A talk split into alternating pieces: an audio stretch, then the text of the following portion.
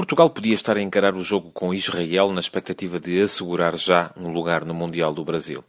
Bastava que a seleção tivesse ganho no Dragão à Irlanda do Norte, ou, em alternativa, que não tivesse metido folga durante boa parte do jogo em Israel, onde o empate foi o mal menor para o que a equipa produziu. Mas também é um facto que o jogo de sexta-feira podia ser uma tentativa desesperada de regresso à luta pelo play-off.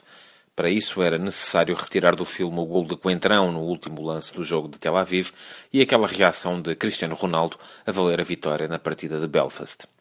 Se formos honestos, perceberemos que nesta qualificação não tivemos sorte nem azar. Ou melhor, tivemos as duas coisas, como é normal, tal como tiveram os russos, e por isso estamos onde merecemos. Este já não é o Portugal da minha infância, que tinha sempre azar e via todas as grandes provas pela televisão, mas também não é a super equipa deste início do século, que se qualificava a passear.